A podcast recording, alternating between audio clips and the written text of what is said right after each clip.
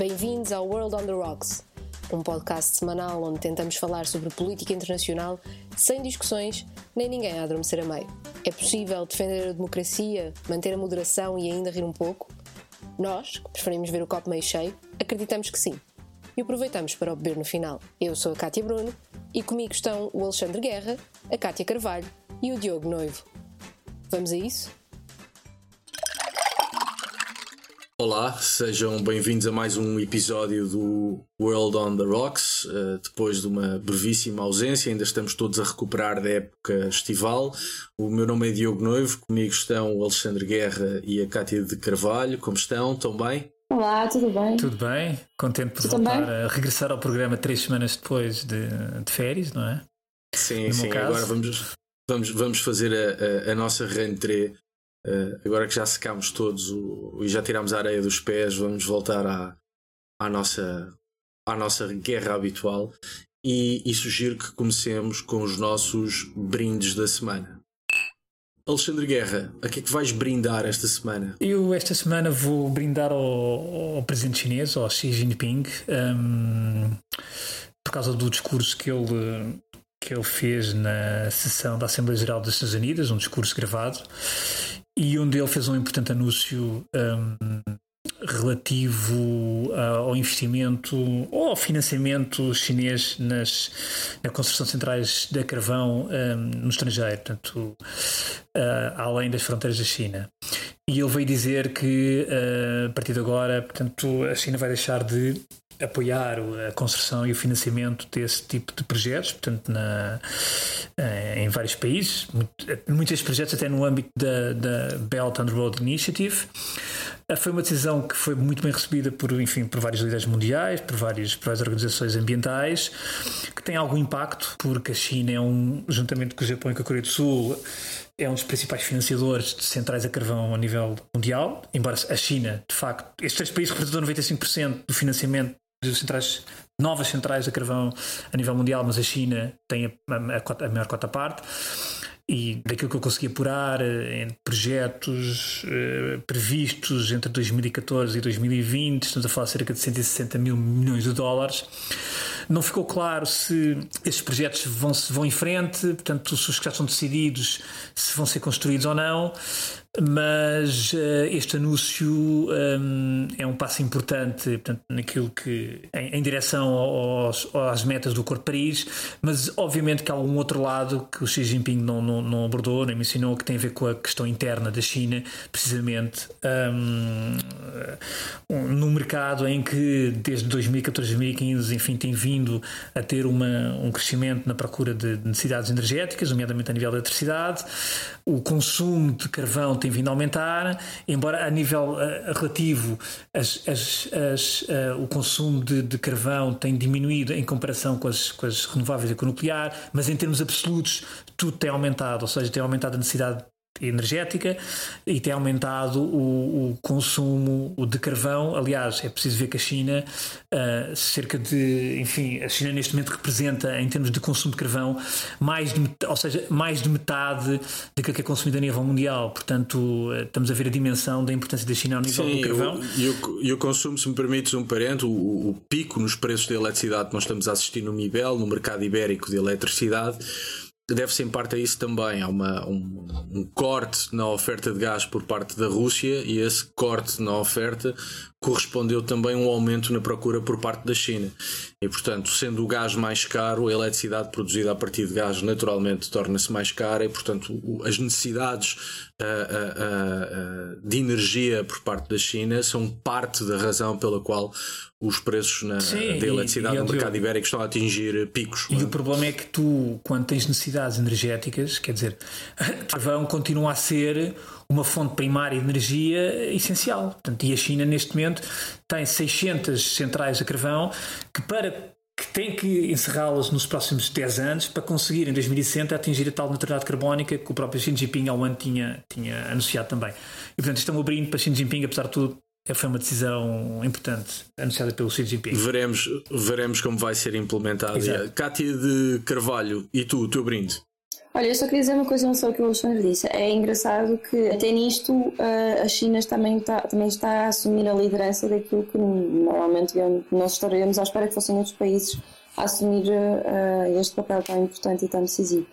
Uh, pronto, o meu brinde é a Portugal, que tem acolhido refugiados afegãos e esta semana recebeu a equipa de futebol feminino e as suas famílias, ou seja, até agora Portugal já recebeu 178 refugiados afegãos e o ministro Augusto Santos Silva já disse que Portugal tem condições para acolher uh, centenas de refugiados afegãos, particularmente pessoas vulneráveis como mulheres, crianças, ativistas e jornalistas, e que para isto conta com os apoios financeiros do Fundo Asilo e Imigração da Comissão Europeia. E, portanto, eu não quero ser moralista para quem nos ouve, mas quero deixar o alerta porque o tema dos refugiados é um tema muito querido para mim.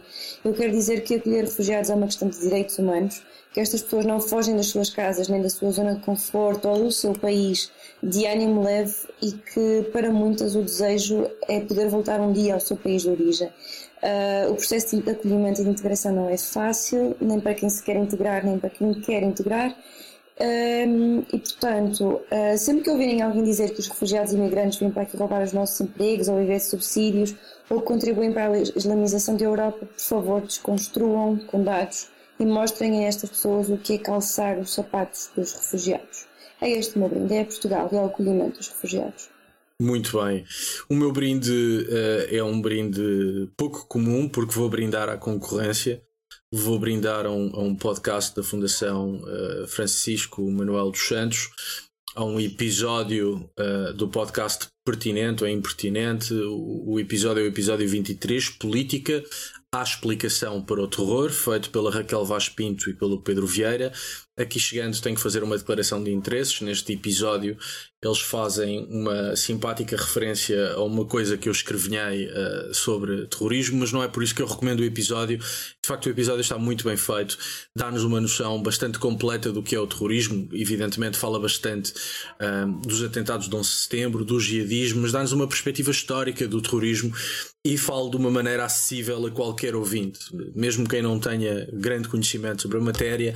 Uh, uh, pode perfeitamente entender tudo aquilo que é dito, é, é, dito de uma forma extraordinariamente pedagógica, mas sem comprometer o rigor e sem comprometer o conhecimento. Ou seja, aprofundam a matéria, mas de uma maneira completamente despretensiosa e eu acho que muito útil uh, para quem ouve. E, portanto, o meu brinde é à Raquel Vaz Pinto e ao Pedro Vieira e este episódio uh, de um podcast da Fundação Francisco Manuel dos Santos, o episódio à explicação para outro só, só uma nota, de Foi eu, agora eu subscrevo Diz. tudo o que disseste, que eu ouvi logo esse podcast e em relação ao, ao, ao que tu disseste da, da, tua, enfim, do livro que foi referido nesse, nesse podcast, da autoria, da tua autoria, da autoria de Diogo Noite, chama-se Uma História da ETA, portanto lançado em setembro de 2020 pelo Book Builders e, e seguramente há um ano, exatamente, faz agora um ano, e seguramente é um grande livro, portanto, que eu recomendo e que foi recomendado e muito bem nesse episódio de, desse podcast, e portanto não podia deixar de fazer aqui essa referência. Temos que fazer isto mais vezes porque isto me faz bem ao ego, portanto, para a próxima vez já sabem que eu vou repetir a gracinha.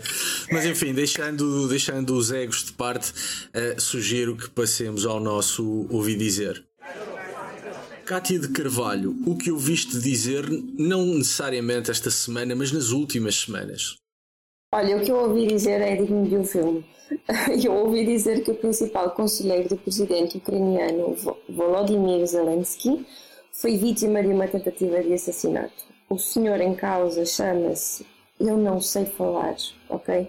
Uh, ucraniano.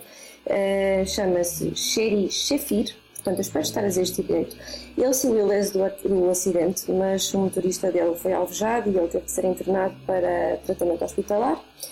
Um, não houve ainda uma relação direta com a Rússia, mas o presidente, o Zelensky, acredita que este ataque foi uma mensagem para ele por ele tentar limitar a influência de oligarcas na política ucraniana. Ele até no seu discurso da ONU, que ele, enfim, logo a seguir ao discurso ele, ele, ele voltou para a Ucrânia, ele aproveitou para denunciar o, ataque e denunciar a ocupação da Rússia na Crimeia e pedir apoio diplomático para a Ucrânia. Uh, ele lembrou até no, no discurso que ele fez que os aliados que saíram vitoriosos da Segunda Guerra Mundial e que ajudaram a criar as Nações Unidas reuniram-se uh, na península da, da Crimeia e, e, ele agora diz que esse mesmo sítio de nascimento das Nações Unidas está agora a ser ocupado por um membro permanente do Conselho de Segurança das Nações Unidas. Eu só quero, não quero perder muito tempo nisto, mas eu acho só interessante também dizer mais um ponto sobre isto, que é desde que a guerra uh, rebentou na Ucrânia em 2014 por causa da ocupação, aliás da anexação, da, da nem ocupação, anexação da, da, da, da Crimeia, há, há, houve ali muitas pessoas que se juntaram ali naquele sítio para uh, combaterem e há muitos grupos separatistas que estão a ser apoiados pelo Kremlin. Nós uh, temos ouvido falar muito dos Foreign Terrorist Fighters que foram da Europa uh, e, do, e, de outros países para um, a, a, Síria e o Iraque, mas pouco ou nada ouvimos falar sobre os Foreign Fighters que se, que se deslocaram para um, a Ucrânia, para esta zona. E, portanto, é algo também a termos em atenção e a considerarmos porque lá estão a ser criados autênticos campos de treino para a extrema-direita, que apesar de não, estar a, não, estarem a ter a visibilidade que deviam ter, porque não fazem atentados noutros, noutros países, como por exemplo os jihadistas fizeram, uh, mais cedo ou mais tarde acho que este problema se vai refletir na Europa e depois aí sim pode ser um problema. Ah, e, é, e, é, e é só acrescentar que que de facto, não sei se todos nós nos recordamos do, enfim, do, do, do, que foi por um lado a anexação da Crimeia e por outro lado também aquilo que foi uma ocupação de facto da parte da região oriental da Ucrânia, não é? Donetsk, Donbass, etc. E a verdade é que passaram sete anos uh, apesar daquilo que foi na altura eh, a ferida europeia, quer dizer, eh, as posições tomadas, mas a Rússia, de certa maneira, conseguiu alargar a sua presença, enfim, conseguiu alargar a sua presença dentro daquilo que é o seu espaço vital, que considera o seu espaço vital, e portanto, uh, e assim vai continuar. E com custo, e com custo zero, não é? Com, custo, com custo zero, sim, porque... pelo meio ainda é batido um avião ainda morrendo de tal pessoas, quer dizer, uh, com responsabilidades diretas em, em enfim, de certa maneira para a Rússia, quer dizer, para Moscou, para, para Kremlin, mas um, e, a verdade é que, que, está criada uma situação de facto e que não vai ter nenhuma alteração. Deixa-me só dizer uma Deixa-me só dizer uma coisa que eu me esqueci. Uh, até agora estima-se que existem 17 mil uh, foreign fighters. Portanto, isto é um número maior do que o número de europeus que foi para a Síria, mas três vezes maior que o número de europeus que foram para a Síria e para o Iraque. Portanto, isto é um, é um problema com uma dimensão bastante significativa. Hum, muito bem. Alexandre, tu que estavas a falar, podes aproveitar já o, o ritmo e contar-nos uh, o que ouviste dizer nestas últimas Sim, semanas. Sim, eu, eu, aliás eh, continuo aqui sendo um pouco militar uh, e ouvi dizer uh, e li um, um, inquérito que foi divulgado agora há dias, portanto um inquérito, o inquérito chama-se Inquérito à População Portuguesa sobre Defesa Nacional e Forças Armadas. Uh, feito pelo Instituto de Defesa Nacional. Feito pelo Instituto de Defesa Nacional, eu não quero deixar aqui ninguém de fora. Feito, portanto, pela, pela Direção-Geral de Recursos da Defesa Nacional, pelo, pelo Instituto, pelo ISCSP, pelo ICS, aliás, Institutos Sociais da Universidade de Lisboa, e pelo Instituto de Poderes Relações Internacionais da Universidade Nova de Lisboa. Portanto, este é o, penso que é o quarto estudo uh, empírico uh, sobre, sobre, portanto, sobre as Forças Armadas e sobre aquilo que é a percepção e aquilo que é a visão que, que a população tem e o povo tem sobre as suas Forças Armadas, enfim, em várias dimensões. E este, este estudo um, chamou-me a atenção porque um, por algumas por várias razões. Uh, isto, isto foi um estudo que tem, tem a vantagem, a virtude de ter tido trabalho de campo muito recente, portanto, foi um trabalho de campo feito em janeiro, fevereiro, com base em mais 1500, poucas mais de 1500 uh, entrevistas. E, um, e uma das conclusões uh, a que chegou ao estudo é que quase 70% portanto, dos portugueses considera que daqui a 10 anos portanto, o mundo vai estar mais instável, mais inseguro. Uh, e isso uh, permite-nos também perceber uh, como é que um cidadão português olha para estas matérias e olha para o futuro e quais são os seus anseios em relação ao futuro. E é interessante porque este estudo, um, estes estudos normalmente eu, eu acho que são muito importantes porque servem também de ferramentas para decisores políticos. E eu acho que muitas vezes uh, os, estes estudos não são aproveitados de forma conveniente pelos decisores políticos. Muitas vezes nem sequer têm conhecimento deles e, e, e quando têm, não são trabalhados da maneira que deviam ser. Também é verdade que muitos destes estudos, quer dizer, alguns destes estudos, não, muitas vezes não têm propriamente informação, digamos, de, de, de enfim, que, que que sirva para ou que, ou que, diga, ou que sustente uh, a, a, determinadas decisões. Mas no caso deste, um, deste estudo, enfim, deste estudo, que também é um estudo sociológico, um, há aqui informação que permite e que, e que permite uh, aos governantes pelo menos pensar um pouco ou ter uma melhor, uma melhor percepção ou melhor informação em relação àquilo que a população portuguesa uh, sente e pensa em relação primeiro às ameaças e depois em relação às próprias Forças Armadas. E é curioso porque destas ameaças potenciais, a primeira, a primeira, a primeira ameaça que, que, que os portugueses sentem que, que pode vir a, a emergir daqui a 10 anos é uma crise económica mundial. Portanto, isto é, é digamos, é, é, é, é aquilo que os portugueses veem como principal ameaça. Mas depois temos no segundo, na segunda ameaça a pandemia. E eu aqui considero, e o próprio, o próprio estudo, o próprio inquérito tem esse cuidado, que este, esta pandemia, epidemia, pandemia, decorre de uma certa distorção que possa haver aqui, na, na, uma certa contaminação, tendo em conta o período que estamos a viver. Eu porque eu tenho quase a certeza que se isto fosse feito antes do Covid, seguramente uma, pandemia ou uma epidemia não viria na segunda, na segunda, enfim, na segunda potencial ameaça. E depois temos, portanto, terceira manipulação de informação, alterações climáticas, portanto, cibercrime.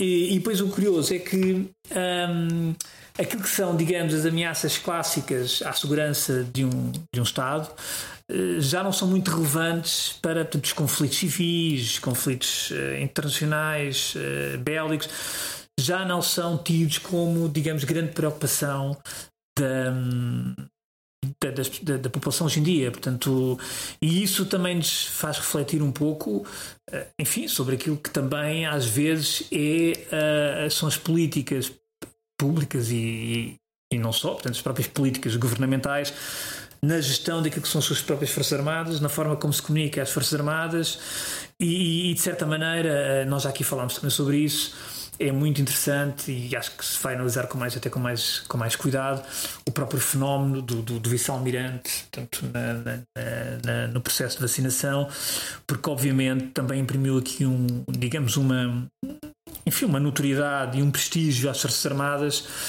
que, que, é amplamente massificado, porque de facto eh, é muito massificado, portanto, é, e isso também é algo que deve ser, eh, deve ser analisado e deve ser pensado, porque as próprias Forças Armadas, eh, enfim, por natureza têm que estar sempre a adaptar às novas ameaças, mas é, eu acho que é muito importante olhar para este tipo de estudo para se poder um, depois dar respostas, uh, digamos, uh, inovadoras e atuais para aquilo que são os desafios uh, das, forças, das Forças Armadas e das próprias políticas públicas e governamentais a nível da segurança e defesa. Bom ponto, Alexandre.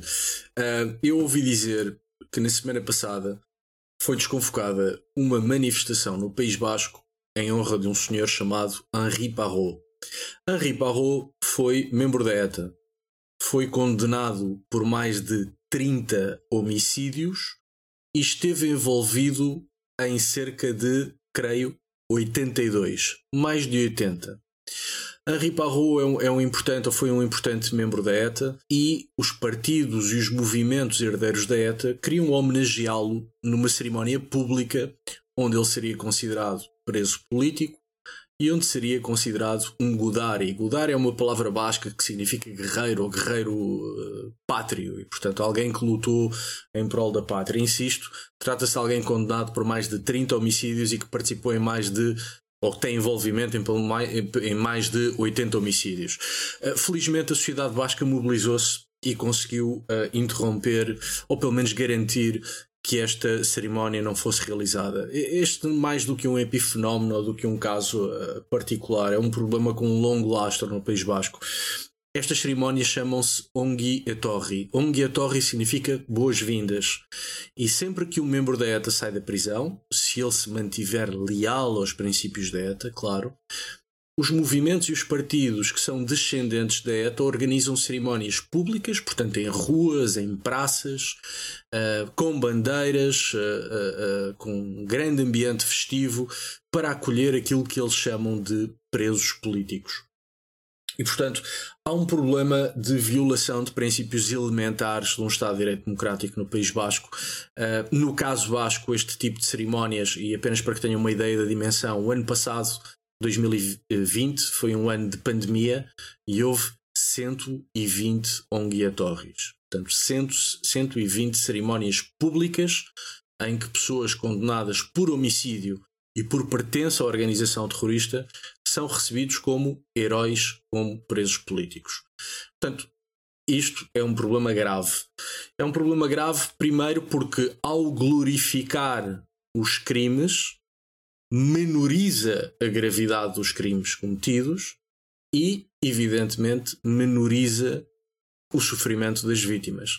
Dada a, a, a, enfim, a estrutura do País Basco, não poucas vezes estas cerimónias públicas acontecem à frente da casa de vítimas da ETA.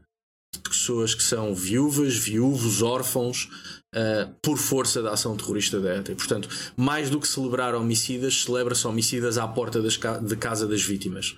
Este tipo de, de cerimónias é promovida um, por várias organizações e é normalmente apoiada por partido EH Bildu, que é um partido de esquerda radical uh, que pertence à família do Bloco de Esquerda, de resto tinha relações próximas com o Bloco de Esquerda, não sei se ainda as mantém, mas é um partido que, uh, embora recuse o uso de violência, continua a glorificar a violência cometida até há bem pouco tempo. E, portanto, para o EH Bildu, pessoas condenadas por homicídio são, na verdade, presos políticos e heróis nacionais. Um, importa uh, olhar para um último detalhe, que é se calhar o, o, detalhe, não sei se mais sórdido, mas certamente um dos que mais incomoda, é que o EH Bildu, este partido de esquerda radical que glorifica atos de terrorismo, uh, diz muito preocupado com o discurso de ódio. Aliás, hoje, precisamente, quinta-feira, veio dizer que estava muito preocupado com o discurso de ódio da extrema-direita. Com o discurso de ódio da extrema-esquerda, acha mesmo que ele não existe. E portanto, sim, há um problema com a extrema-direita, sim, há um problema com o discurso de ódio da extrema-direita, mas o Bildu é talvez o melhor exemplo, ou um dos grandes exemplos, do quão pernicioso, nefasto e, em alguns aspectos, até criminoso é o discurso de ódio promovido pela extrema-esquerda. E, portanto, uh, o Bildu uh, e a situação no País Basco devia fazer-nos refletir sobre o discurso de ódio, mas refletir a sério. E não uh, fazer com que esse discurso de ódio seja sinónimo de extrema-direita. Discurso de ódio é sinónimo de extremos, sejam de esquerda, de direita ou de qualquer outra inclinação. E, portanto, apesar de tudo, registro. Uh, como nota positiva o facto da sociedade basca se ter mobilizado para evitar que uma pessoa condenada por mais de 30 homicídios, envolvida em mais de 80 homicídios, fosse recebido como um preso político e como um herói nacional. Enfim, dito isto, acho que passamos para o nosso Cartas na Mesa. Cartas na Mesa, esta semana vamos falar de importantes eleições que acontecem uh, próximo domingo eleições extraordinariamente importantes para Portugal. Não falo das autárquicas, falo das eleições alemãs, que essas sim são realmente importantes para Portugal. E, portanto, uh, vamos falar um pouco do que é que são estas eleições, do que é que podem ser e de quais são as opções uh, que estão em jogo. Uh, uma coisa é certa, a mãe Merkel, da qual teremos todos muitas saudades, eu de resto terei, porque importa ter presente pelo menos duas coisas. Angela Merkel, goste-se mais ou menos, salvou o projeto europeu, não salvou apenas o euro, salvou o projeto europeu, e Angela Merkel soube estar na vanguarda um, do ponto de vista humanitário, na recepção de refugiados, fazendo o que nenhum outro líder europeu fez. Um, e, e, desde logo sendo a primeira a ter um gesto muito claro, e portanto perderemos Merkel, acho que vamos ter todos muitas saudades, mas olhemos para o presente e olhemos para o futuro. Alexandre Guerra, o que te apraz dizer sobre as eleições do próximo domingo na Alemanha. Olha, eu antes de mais deixa-me dizer que uh, registrei, com, enfim, com alguma tristeza, a tua, enfim, a tua tão pouca fé da importância nas nossas eleições locais, uh, pronto, à nossa dimensão, mas pronto. Uh, eu acho que elas, elas podiam ser importantes, mas não vão ser, Exato, lamentavelmente. Pois, é. E, portanto, acho que as alemãs vão acabar por ser mais importantes. Concordo contigo plenamente. Sobre a Merkel e sobre os 16 anos de poder da Merkel, hum, de facto é importante. Quer dizer, olhando agora, porque isto a história faz sempre assim, não é? Olha sempre para trás. E hum, eu penso que a seguir ao Kohl, Helmut Kohl, a Merkel foi a líder que teve mais tempo no poder a seguir à Segunda Guerra Mundial, portanto, o que também demonstra bem a dimensão. Uh, enfim, daquilo que foi o seu, o seu reinado, entre aspas. Eu recordo-me bem quando ela chegou ao poder, e recordo-me bem de tudo o que foi dito durante muito tempo em relação à Merkel e durante muitos anos, e recordo-me muito bem do que é que foi dito também durante a crise financeira. Portanto, eu recordo-me muito bem de tudo isso. muitos de agora daqueles que, hum, enfim, que vêm elogiar e vêm num tom laudatório à Merkel, muitos deles estiveram na linha da frente nas críticas brutais, enfim, porque às vezes é preciso alguma visão para se perceber, hum, enfim, não se consegue adivinhar o futuro, obviamente. Ninguém tem essa capacidade, ninguém tem bolas de cristal. Mas quer dizer, às vezes temos de ter algum, enfim, algum. Devemos ter algum, pelo menos, pelo menos algum, alguma ponderação e, algum, e alguma prudência antes de tomarmos, de, sobretudo naquilo que é a avaliação histórica de líderes, antes de, de, de, de iniciarmos quer dizer, um processo crítico, que foi o que aconteceu com, quando a Merkel chegou ao poder. E, e, e, de certa maneira aconteceu o inverso, um, é, muito, é muito interessante. Aconteceu o inverso com o Biden.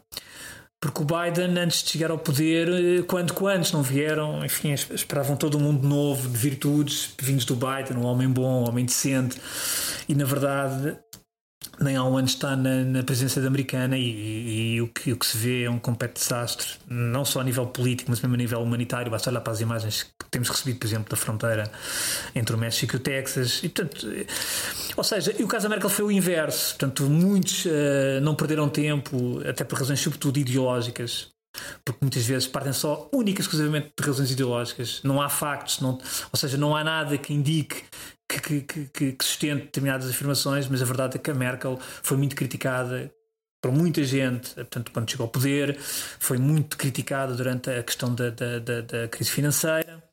E hoje olhamos para trás e percebemos que, de facto, uh, muito aquilo que foi o seu estilo, muito aquilo que foi a sua forma de estar, com vários erros, obviamente, mas foi precisamente isso, aquela, a sua própria frieza estar na política, muitas vezes interpretada lá está, mal interpretada, como uma, uma sobranceria uh, alemã em relação aos povos do Sul. Quer dizer, eu nunca li dessa maneira. Provavelmente quem achava isso nunca percebeu que a Merkel até aos 35, 36 anos viveu na, enfim, viveu na, na, na Alemanha de Leste. Portanto, ela foi muito formada e foi muito. E, e deixa-me só fazer um, um parênteses porque reli recentemente, por, por enfim, por uma coisa que tinha que escrever, as memórias de Mariano Rajoy, o ex-presidente eh, do governo espanhol, e ele dedica uma boa parte do livro à relação com Merkel. E uma das coisas que ele diz é que havia essa ideia que tu agora referiste, Alexandre, de uma enorme sobranceria eh, de Merkel em relação aos povos do Sul, e Rajoy o que vem dizer é: não, não, é precisamente o contrário. Mostrou sempre uma enorme compreensão em relação à, à, à situação dos países do Sul, percebia também que tinha um eleitorado alemão que tinha que satisfazer, senão não ganhava eleições e não mantinha poder, mas que a relação, sobretudo com a Espanha, foi uh, de enorme cortesia, de enorme compreensão e de um apoio enorme que, aliás, Mariano Rajoy uh, presta, enfim, enorme tributo ao, ao, que foi o apoio de, de claro, Mas desculpa, não, não, eu, eu, eu, não... Diz, Cátia, diz. Deixa-me só dizer isto. Eu, não quero ser outlier aqui no meio, mas eu, discordo não, disso. Não, mas ser, por favor, ser, por favor. Eu discordo disso. Eu acho que, de facto Ok, pode não ter havido uma sobranceria, mas ela sempre uh, privilegiou os interesses da Alemanha sobre os interesses da Europa e, sobretudo, dos países do Sul. Bem, mas não é? há um pequeno, é, aliás, há um os detalhe, países do há um pequeno Sul. detalhe que nós, se calhar, devíamos ela ter é dito era... antes. Ela é chanceler da Tudo Alemanha. bem, sim, é verdade, é verdade. Alemanha, Eu não, é, não é presidente da Comissão Europeia. Eu sei, é eu sei, é verdade, mas, mas uh, os países do Sul sofreram muito uh, com a crise que veio, que, que, veio em 2008 e a Alemanha beneficiou imenso com a, a crise e o desespero dos países do Sul. Não é? E portanto, Isso é aqueles é valores que normalmente são atribuídos a ela, de humanidade, nada contra, eu sei que ela os tem e ela demonstrou isso, mas uh, houve ali algumas coisas que, enfim, que, que ela certo. claramente privilegiou aquilo que depois até ficou conhecido como mercantilism, Uh, e não a ajuda e os princípios da União Europeia, tipo, do alinhamento da União Europeia. Não, isso é verdade, uh, certo. E é verdade que a Alemanha beneficia sempre, não só em momentos de crise, da própria, do próprio funcionamento do mercado interno. E, portanto, uh, quem diz que a Alemanha é altruísta, não é, porque a Alemanha de facto beneficia imenso da própria estrutura do mercado interno. Agora, é preciso ver uma coisa: a crise financeira na Europa, sobretudo em Portugal, Espanha, Grécia, Itália não foi a Alemanha que inventou. Eu sei que Foram não. desequilíbrios brutais nas não, contas públicas, fruto de má governação endémica. Em Portugal, a, a mera chegada da Troika fez disparar a- a- a- a- o, o- déficit, não é? Eu sei, havia eu sei isso, eu sei isso. Mas havia- aqueles. as nossas contas não eram propriamente as coisas mais uh, Não, exemplares do mundo. Eu sei E- isso, e eu sei isso, mas naturalmente, ela, ela se estamos a pedir defendia. ao contribuinte alemão que paga a conta, pois naturalmente que o contribuinte alemão não achará muita graça, mesmo que ganhe com repara, isso. há aqui uma mesmo questão, que ganhe que com é- isso. Mas ela não estava alinhada com os valores da União Europeia, não esteve sempre, mas sim, diz Mas algo. a questão, vamos ver uma coisa, é que o problema é que, eu, eh, quer dizer, a questão da crise de 2008 já foi falada e mais do que falada e repisada, quer dizer, e, e gerou imensos debates, imensas crispações e, e tu hoje em dia vais ter sempre um campo que acha uma coisa, outro campo que acha outra. Mas a verdade... Mas isso foi visível até o ano passado também, com a ajuda ah, por causa da pandemia. Mas a questão é Ela nós veio temos que- dizer que, que havia então essa solidariedade, mas era um momento excepcional. Atenção, eu não, eu não quero ser aqui amada fita, mas há Não, mas coisas Podes que. ser, alguém, alguém tem que Tem que fazer ser esse o papel, papel. podes ser tu, acho bem. Senão não há debate. Portanto, acho ótimo. Sim, mas ela até mesmo com, com a crise do ano passado, no- na primavera de- de- do ano passado, Certo, com a mas a pandemia, provo- ela veio dizer, ah sim, vamos- Certo, vai mas a haver esta ajuda. Certo, mas- mas, mas foi, mas efetivamente nós estamos a falar de política, quer dizer, e, e- e ela própria tem um país para gerir e tem um país a quem tem que prestar contas, Assim, a- a- primeiramente. E, e- e- Certo, e a tudo é que bem, em mas não 2008 está. Mas, mas eu acho que é um exagero dizer que ela é a líder do free world Não, ou mas que é ela disse- a mas líder disse- de mas facto da União isso, Europeia. mas ninguém disse Eu não estou a dizer que Mas- vocês mas- disseram, Não, não, mas, não, mas dizer isso eu, na comunicação. dizer eu, só para criar mais, Agora, mais é- polémica, posso o dizer Diogo gosta eu- de ver casas ardentes. Não, eu oh, oh, cara, Não, a, gosto de- a é que ver casas 2008, à por exemplo, a verdade é que teria sido a, a própria Merkel, ela teve que ir. Ela, ela, de certa maneira foi, ela foi contra aquilo que era a vontade do seu eleitorado, porque ela para todos os efeitos permitiu um bailout em países como Portugal ou Grécia, porque teria sido muito mais fácil. E é isso que os portugueses nunca perceberam. E, e na, e na Grécia não, foi Não, só não foi exatamente. Não, E na falar- Grécia não foi é só os portugueses, houve, houve muita gente em Portugal que não percebeu ou não quis perceber que era, teria sido provavelmente muito mais fácil para um país como a Alemanha deixar cair a, a- a Portugal, a Grécia e, e que a Espanha já seria mais difícil porque é um país de outra dimensão, mas a Espanha também nunca teve Sim, na mesma Espanha- situação que nós, de certa maneira. Mas repara, a Espanha E a Espanha- Irlanda também. E esse, A e Irlanda é um caso esse, e esse parte, debate Irlanda. aconteceu Ou seja, muito. tu tinhas os países ali complicados que seria Portugal e Grécia, quer dizer, e que serão países E, e Portugal e Grécia são dois países que, se caíssem, o impacto no mercado interno era Reduzido. reduzidíssimo. E, E, portanto, portanto, ah, para a Alemanha até seria mais fácil deixar cair Portugal, quer dizer, do ponto de vista estritamente Claro, económico. obviamente. E, portanto, estritamente Merkel, económico. A Político verdade é é que aguentou e con- con- contra muito aquilo que era a sua eh, uma corrente muito forte dentro da própria Alemanha. Ela própria permitiu bailouts e, e quer dizer, vamos ter uma noção, Portugal quer dizer, quer dizer, estava numa situação muito complicada. Ah, e as pessoas às vezes esquecem-se disso. Mas quando estamos a falar de situação complicada, estamos a falar de situações que se calhar num, daí, um mês ou dois meses não havia dinheiro para pagar uh, ordenados à função pública, não havia dinheiro nos cofres de Estado. Eu acho que as pessoas nunca perceberam isto. Sim, mas, mas, mas, mas Alexandre, se nós abrirmos um bocadinho o foco e olharmos para a crise financeira, olharmos para a crise dos refugiados, olharmos, como disse agora a Kátia, e bem para a crise pandémica, o facto é que, sendo certo uh, uh, que Merkel é a chanceler alemã e, e, e, portanto, o seu compromisso político, jurídico é, sobretudo, com o eleitorado alemão e com o Estado alemão, o facto é que ela várias vezes foi contra É a vontade do seu Essa é é a eleitorado, questão. contra para salvaguardar, para salvaguardar Claro, o projeto claro, a europeu. E portanto, ela foi ah, contra a porque tendência Merkel, dominante. Merkel não foi uh, uh, uh, o bastião dos valores europeus. Acho isso Sim, eu também, não é isso que tu- Acho que foi. Eu acho isso altamente Mas- discutível, sim. Mas, mas, ponto um, não é sua missão ser esse bastião, porque ela não é presidente, por exemplo, da, da Comissão Europeia. Uh, e, e ponto dois, várias vezes, com enorme risco político, Claro, ela arriscou efetivamente. ela foi ela vai contra os interesses do seu eleitorado, comprometendo um conjunto de coisas, única e exclusivamente para salvar o projeto europeu. O lado mais cínico dirá: bom, mas a Alemanha beneficia imenso do mercado interno. Verdade, Sim, é ninguém- ninguém- ninguém-. É isso, ou seja, É verdade. esse, esse É alinha- verdade. alinhamento que, que as pessoas normalmente lhe atribuem com os valores humanitários e com o projeto europeu não é de todo dessa forma. Eu, eu- aquilo que estou a tentar mostrar aqui é que tudo bem, ela fez coisas bem feitas. Obviamente, isso, isso, isso é claro aos olhos de toda a gente. É claro que ela é chanceler da Alemanha e foi, não é presidente da Comissão Europeia. mas uh, a Alemanha, ao longo destes anos todos, beneficiou e muito da desgraça de outros países. E, e... Não estou de acordo, não estou de acordo. A Alemanha beneficia da estrutura do mercado interno, não beneficia da desgraça. Pronto, então quanto mais não seja, então um, um, mercado interno que ela própria ajudou ainda a cimentar ainda mais para beneficiar ainda mais a Alemanha. Claro, mas e isso não é estarem alinhado com os valores da União Europeia. Vamos pensar uma coisa: o marco alemão, mais do que uma moeda, era um elemento cultural e de identidade nacional. Uh, o marco alemão tinha um valor político, se quiseres, muito importante como sinal da reunificação da Alemanha, etc. Portanto, quando a Alemanha abdica do marco, não está a abdicar de uma moeda como Portugal abdicou do escudo ou como a Espanha abdicou da peseta. Para os alemães, abdicar do marco era abdicar de uma parte da sua identidade enquanto país moderno e, e da sua própria identidade. E, portanto, naturalmente, como quem ia pagar a conta era a Alemanha, o mercado interno e outras coisas fazem-se de acordo com os interesses da Alemanha, ou em parte de acordo com os interesses da Alemanha. Mas, quer dizer, mas isto é perfeitamente normal é legítimo, e legítimo. Claro. O que não pode acontecer é que são os países pequenos que, enfim, que não são propriamente os mais exemplares em termos de gestão de conta pública, uh, que depois pedem uh, dinheiro alemão e outro para pagar as contas, que ainda vão dizer à Alemanha como é que se faz as coisas. Uh, isso é que me pareceu sempre um bocadinho desadequado, já para não falar na infantilidade atroz que foi pintar bigodinhos de Hitler, Sim, a Angela Merkel, como aconteceu nos anos da Troika, claro. enfim, que mostra que há uma parte da política, não só em Portugal, mas na Europa, que está ao nível do recreio de escola. Mas enfim, e, saindo desse desse patamar, mas, importa reconhecer.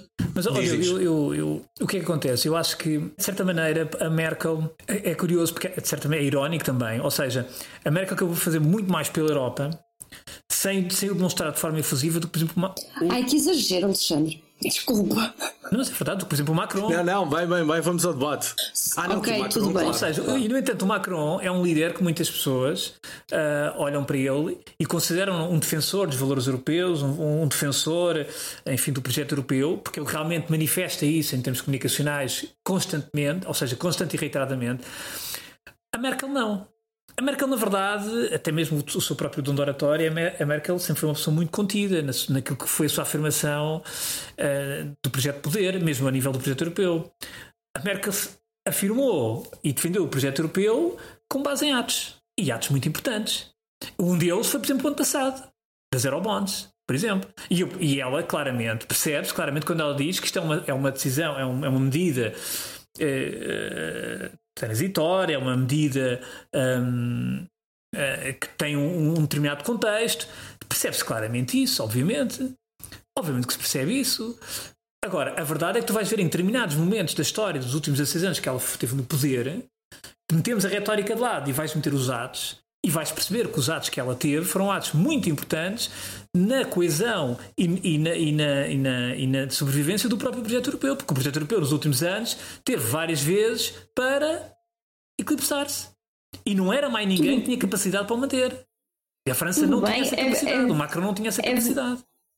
E, Sim, portanto, é verdade, não tem a influência que ela tem. E ela de facto mas... tomou decisões que tiveram custos, que ela que teve custos políticos, ela teve tomou decisões para ela foram politicamente difíceis. Precisa, e mais outra coisa que é preciso também nós termos em consideração, que é o próprio passado da Merkel. A Merkel é uma pessoa que é uma pessoa que viveu ainda durante muitos anos, até aos 35, 36 anos, ainda na, na antiga, na antiga Alemanha de Leste.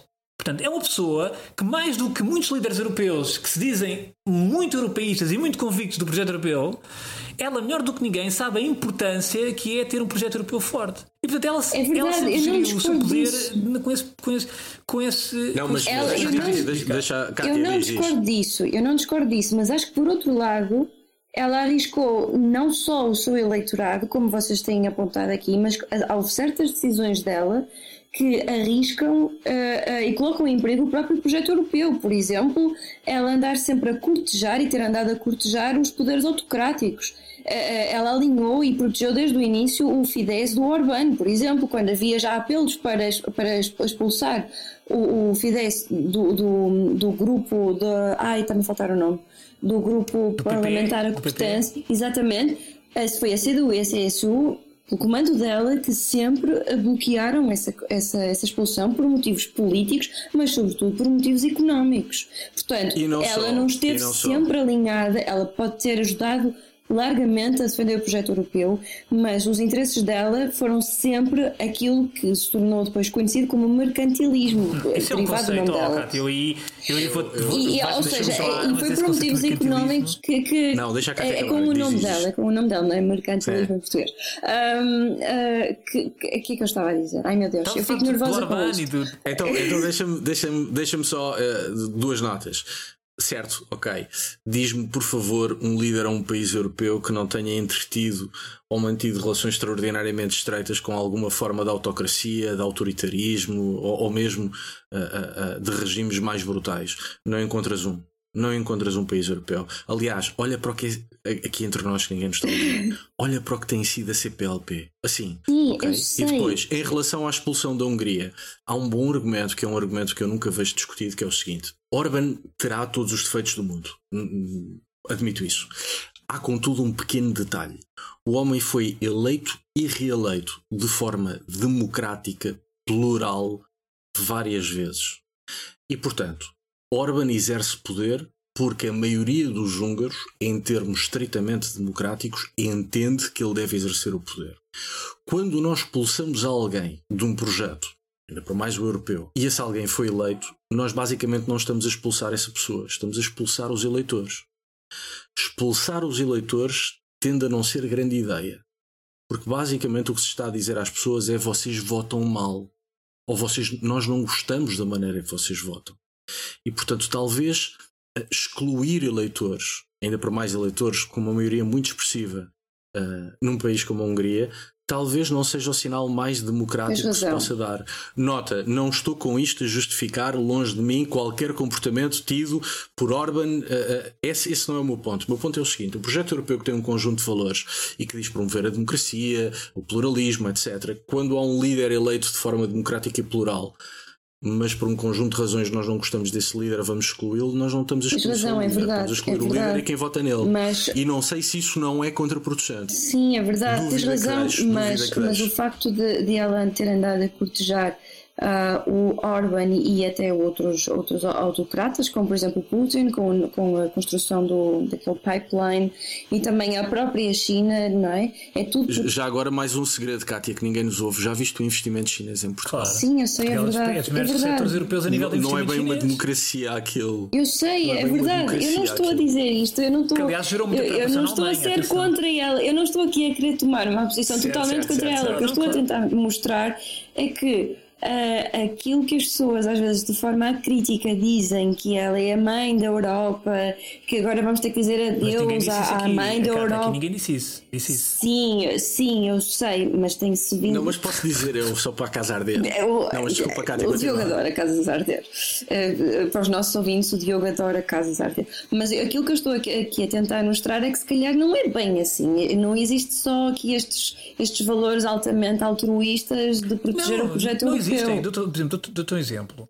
Uh, mesmo a, questão, a, a, política, de facto, nós não nos podemos esquecer que, quer dizer, ela é uma líder política e há aqui interesses de Estado. E, portanto, a própria, a própria questão, eu, eu não colocaria a questão no cortejar Orbán.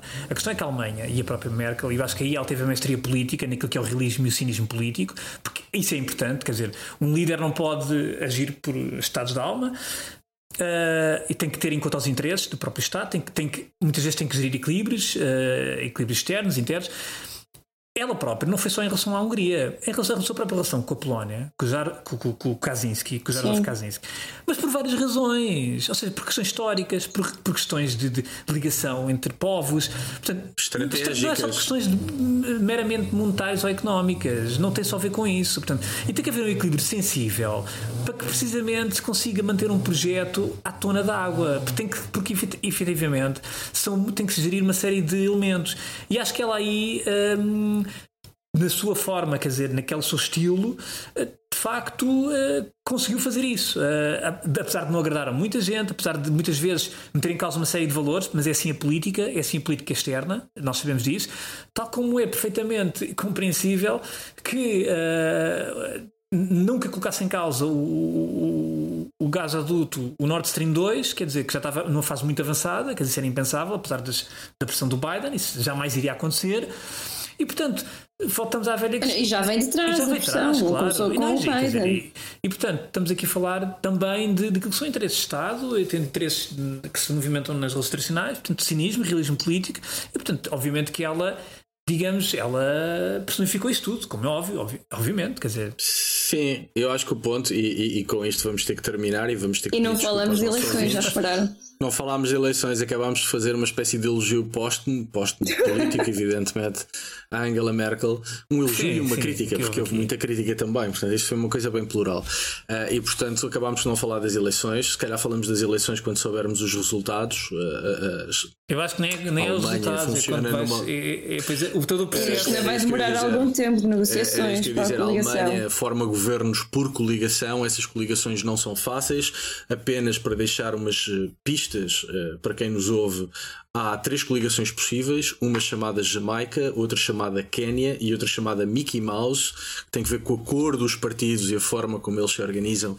Na Alemanha, o hábito de lhes atribuir nomes em função de, dessas cores e das bandeiras que possam, que possam representar.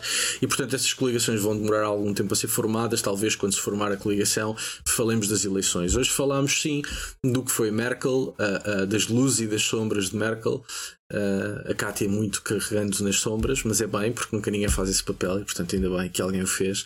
Uh, mas, enfim, julgo que haverá algum consenso em dizer que, em momentos-chave extraordinariamente perigosos para o projeto europeu, uh, com todos os defeitos, foi a Alemanha de Merkel que, enfim, que permitiu a continuidade do projeto europeu. E digo isto da maneira mais ascética que conheço para haver maior número de consenso uh, possível. E com isto uh, passamos às nossas obsessões da semana. Bom, começo eu com as obsessões. A minha obsessão é um pequeno ensaio com 100 páginas, uma coisa absolutamente brilhante, escrita, escrita por um senhor chamado Félix Oberrero. E o nome do livro, ou o título do livro é Separatismo e Democracia. É um livro em espanhol, publicado pela editora Página Indómita, e basicamente o que Félix Oberrero faz é olhar para os três grandes argumentos do separatismo. Uh, ele tem em mente o separatismo catalão, mas fala no livro de todas as formas de separatismo, ou, ou pelo menos o livro destina-se a todas as formas de separatismo e ele basicamente o que faz é demonstrar que os argumentos dos separatistas atentam contra a própria estrutura uh, do Estado de Direito Democrático. O ensaio é muito interessante, uh, não só porque Félix Oberreiro é, é, é, enfim, é um excelente intelectual, mas sobretudo porque o Berreiro é dos melhores intelectuais das esquerdas espanholas e portanto este é um ensaio uh, uh, que olha para o separatismo do ponto de vista da esquerda, de uma esquerda iluminista, de uma esquerda uh, esclarecida, de uma esquerda certamente democrática, mas muito de esquerda. O Berreiro, insisto, é uma, é, um, é uma das referências intelectuais da esquerda espanhola, da esquerda democrática, e portanto é muito interessante olhar para o separatismo, para o separatismo catalão, para o separatismo basco, um, a partir Uh, da esquerda. E, portanto, é um ensaio uh, que, enfim, não é fácil, uh, mas, mas ao mesmo tempo, por muito paradoxal que possa parecer, é um ensaio simples, enfim, acessível a qualquer pessoa. E, portanto, Félix Oberreiro, Separatismo e Democracia, editado pela página Indómita. Cátia de Carvalho. Sou eu. Um, então, eu esta semana uh, a minha opção é o filme, uh, próximo filme do 007 que sai no dia 30. Sai, aliás, na verdade ele sai na próxima semana, mas eu decidi trazê-lo hoje um, porque o Daniel Craig, ao fim de 5 007, filme 007, ele diz adeus à personagem um, é um filme que eu recomendo porque eu gosto muito deste, de, desta, desta saga dos, dos filmes do 007. Somos dois, somos dois. Eu acho que somos os três. Somos três. e, um, e, e, e, portanto, um, eu acho que ver o próximo 007, eu recomendo não só por causa disso, mas acho que ver o próximo 007 pode ser o último do, dos típicos 007 que nós conhecemos. É que avizinham-se grandes mudanças para o, o, o próximo seguimento do filme uh, da saga e um, porque fala-se que o próximo personagem poderá ser interpretado por uma mulher e, ou até por alguém de cor, nada contra, mas a este respeito eu não podia estar mais de acordo com Daniel Craig, que na hora da despedida disse que, hum, eu vou traduzir, não vale a pena estar a dizer em inglês, que deviam de haver melhores papéis para mulheres e homens de cor, e ele pergunta porquê que, porquê que uma mulher a, a, a interpretar o papel de James Bond, porquê que ela deverá interpretar o papel de James Bond quando deve haver melhores papéis ou, ou, papéis tão bons como o James Bond, mas feitos já a priori para ela. E eu concordo, ou seja, em vez de andar aqui a impor-se papéis a, a, a, que já existem, ou, ou seja, um, personagens que já existem, uh, andar a impor esses papéis uh, a mulheres ou a atores de cor, eu acho que deviam de ser criadas coisas de raiz para estas e, e, e, trabalhos para estas pessoas tão bons ou melhores e porque estas pessoas merecem o mesmo respeito e credibilidade e isso passa por andar, não andar a correr atrás daquilo do que já está feito ou enfim, ou impor alguma coisa só porque sim. Acho que deve haver algum bom senso neste aspecto e portanto eu concordo com o Daniel Craig. Desculpem, eu estou muito, muito acelerada hoje. Não, não. Não, não, bem. Eu, eu apenas porque isto me parece muito consensual, vou só largar um bocadinho de gasolina para cima do Casas a arder. Que de, Daniel Craig Sim. é o melhor Bond de sempre. O, mas eu, eu, eu só, tenho só... dito, podem, podem começar a, a destilar. Não, mas, eu não destilo. Mas é, lembremos que o Daniel Craig, quando foi apresentado, foi muito criticado, foi arrasado, aliás, pela imprensa britânica. Sim, sim, foi destratadíssimo. Foi, foi arrasado. Uh, depois, quando saiu o Casino Royale, quer dizer, de facto, a crítica ficou rendida ao Daniel Craig e, e de facto é um, não sei se a crítica ficou rendida, ainda há muita crítica Sim, ao Daniel mas Craig eh, como foi, Bond, foi quase porque... unânime, de facto, a qualidade do, do, já do próprio filme e depois do próprio James Bond, que realmente surpreendeu pela sua dureza, pela sua, até pelo seu caráter mais físico. Mas só pegando e não só é porque James Bond passa a ser um ser humano, não é? Tem dúvidas, engana-se, sofre, que era uma coisa que não Sim, acontecia mas houve um período, houve um período com o Pierce? Brosnan em, que, em que, lá está, naquela adaptação forçada, aquilo que são as tendências, foi nos anos 90, dos, aquilo não resultou, sim, quer dizer, meteram o Pierce Brosnan a fazer um papel de James Bond, que aquilo realmente não resultou, porque não é essa a personagem de James Bond, quer dizer, não, e portanto não, não se pode desvirtuar, uma coisa é adaptar aos tempos, outra coisa é desvirtuar a própria personagem. Mas, então, Alexandre, Aproveitando essa tua bagagem, qual é a tua opção? Eu, eu vou, vou, ser muito provocatório, mas só, só pegando naquilo que, que a, a, estava a dizer, a Barbara Broccoli, que é uma das produtoras portanto, do James Bond, Sim. ela já disse há uns tempos que não está, que não, não, não está nos planos dela ter um James Bond mulher. Ela afastou essa ideia, porque realmente não fazia como qualquer é sentido. Quer dizer, como é, como é, evidente. Porque não era James Bond, era outra coisa qualquer, portanto queria outra saga. Claro. Enfim. E eu. Uh, é desvirtuar. Também estando aqui muito expectante para ver o um novo, novo James Bond, sendo um fã também desde miúdo dos James Bond, de todos. Eu queria fazer aqui uma homenagem, digamos, acho que muito merecida, ao único James Bond, enfim, um prescrito de, de James Bond que é o George Lazenby, ainda é vivo, tem 80 e tal anos, e que eu sei que, que neste momento já me estão aqui a rogar pragas. Não, não, foi o único Bond que foi filmado Ora, é isso que eu também queria dizer. Esse, esse, James Bond é um James Bond de 69, é o James Bond, portanto, o George Lazenby foi o James Bond escolhido a seguir ao Sean Connery ter saído, portanto, da, da, da saga, um, Sim, e na altura os produtores andaram à procura de uma série de atores para substituir o Sean Connery a ideia até era logo na altura ter sido o Roger Moore, mas não podia porque estava com o Santo, tinha assinado um contrato para novos episódios do Santo e acabaram por, por, por escolher o George Lazenby, australiano. Portanto, o senhor fechou um James Bond. Portanto, para a história eh, é, um, é, um, é enfim, é para ficar esquecido, e mas a verdade. Sei, eu não sei se tu sabes esse detalhe, Alexandre. Eu, eu tenho dúvidas, mas julgo que esse Bond feito pelo George Lazenby é o único não oficial. Não, não, esse é saga. oficial. O único não oficial. É oficial. É oficial. O único não oficial foi feito pelo Sean Connery anos mais tarde. Esse é oficial. Ah, ok. Esse, esse é oficial. O, o, foi produzido pela, pelo, pelo, pelo Broccoli, pelo Salzman. O filme uh, foi muito criticado quando saiu, mas efetivamente uh, o filme foi o único que foi rodado em Portugal. O filme foi rodado no Estoril, na, no Guincho, na Rábida, é muito giro. Foi filmado no, no Recio, onde se pode ver a joalharia Ferreira Marques, que ainda está lá, portanto é muito giro. E é um dos melhores James Bond a nível de história. Isto é um facto. Aliás, é o James Bond é onde ele se casa, onde a mulher morre.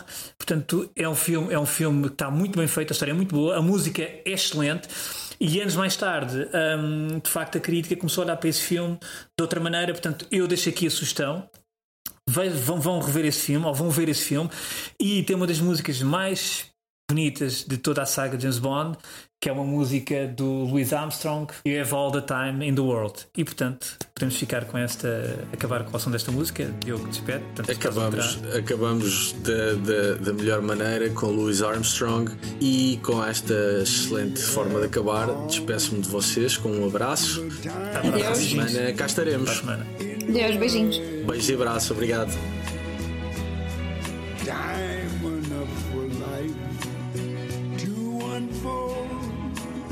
all the precious things love has in store.